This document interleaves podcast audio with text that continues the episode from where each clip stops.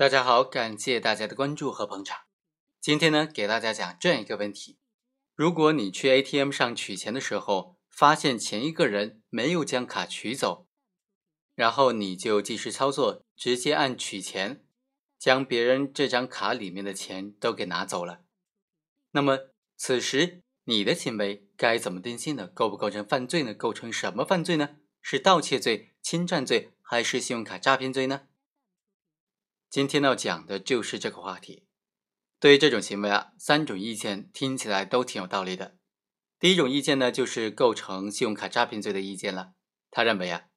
行为人明知道是他人的信用卡而使用，就属于刑法第一百九十六条规定的信用卡诈骗罪当中所谓的冒用他人信用卡的行为了。第二种意见就认为，行为人明显的构成侵占罪，信用卡被被害人遗失在 ATM 之内。属于遗失物，占有他人遗失物呢，就属于侵占罪了。第三种意见认为，这种行为应当以盗窃罪来定性，因为行为人以非法占有为目的，违背被害人的意志取得他人的财物，明显就构成盗窃罪嘛。三种意见呢，看起来都是非常有道理的，但是总体上来看呢，第三种意见即构成盗窃罪的意见呢，可能会更加符合实际。首先，行为人的行为呢，应该是不构成信用卡诈骗罪的。从诈骗罪和信用卡诈骗罪的关系来说呢，这是普通法条和特殊法条的之间关系，所以信用卡诈骗罪应当首先符合诈骗罪的这个行为的构造。在诈骗罪当中呢，存在受骗者产生错误的认识并且处分财物的行为。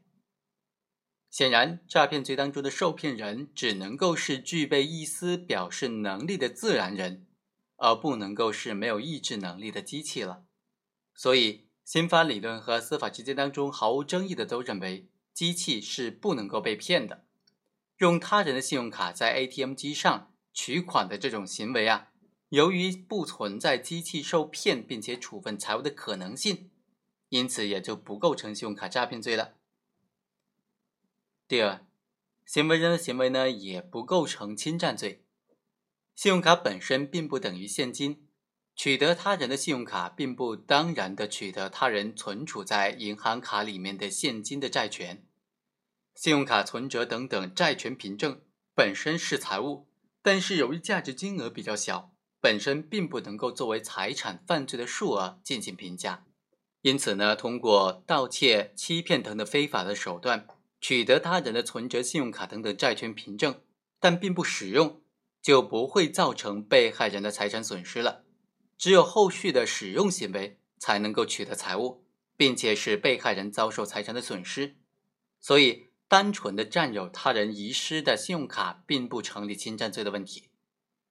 虽然持卡人遗失了信用卡，但是信用卡内代表的债权并没有遗失。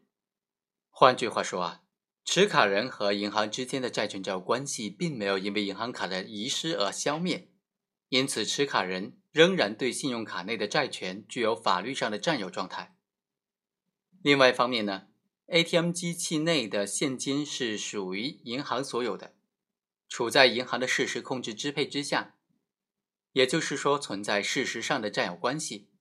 所以呢，虽然持卡人丧失了对银行卡的占有。但是他对于银行的存款债权并没有丧失法律上的占有状态，银行呢也没有丧失 ATM 机内的现金的事实支配状态，因此并不是遗失物，所以啊根本就不存在侵占罪成立的前提条件了。第三，行为人的行为呢是属于这种拾得他人信用卡并且在 ATM 机上使用的行为。根据最高院、最高检关于办理妨害信用卡管理刑事案件具体应用法律若干问题的解释当中的规定呢，拾得他人信用卡并且使用，就属于刑法第一百九十六条规定的冒用他人信用卡的行为了。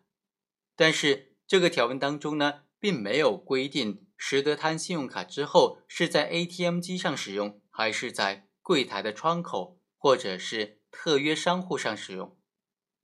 如果行为人在银行柜台上使用，显然是属于欺骗银行的工作人员，使之误以为是持卡人使用银行卡，进而处分了财物。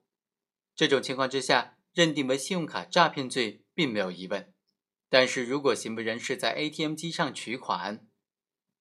由于机器本身没有意识，不存在被欺骗进而处分财物的可能性。但是这种情况之下，